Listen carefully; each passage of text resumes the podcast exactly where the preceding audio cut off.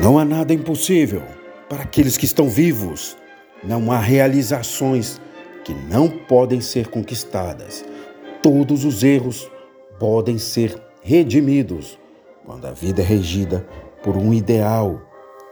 Os que querem conquistar o impossível não devem se deixar abater pelas circunstâncias, pois a fé só é inabalável quando não abrimos mão da confiança em Deus.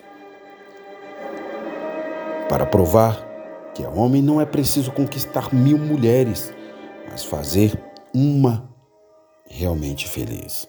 Agradeço a Deus pelo que conquistei até agora, mas peço a Ele para me dar sabedoria para conquistar muito mais.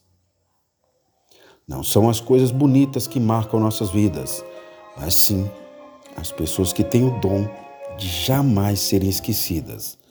Que Deus lhe proteja.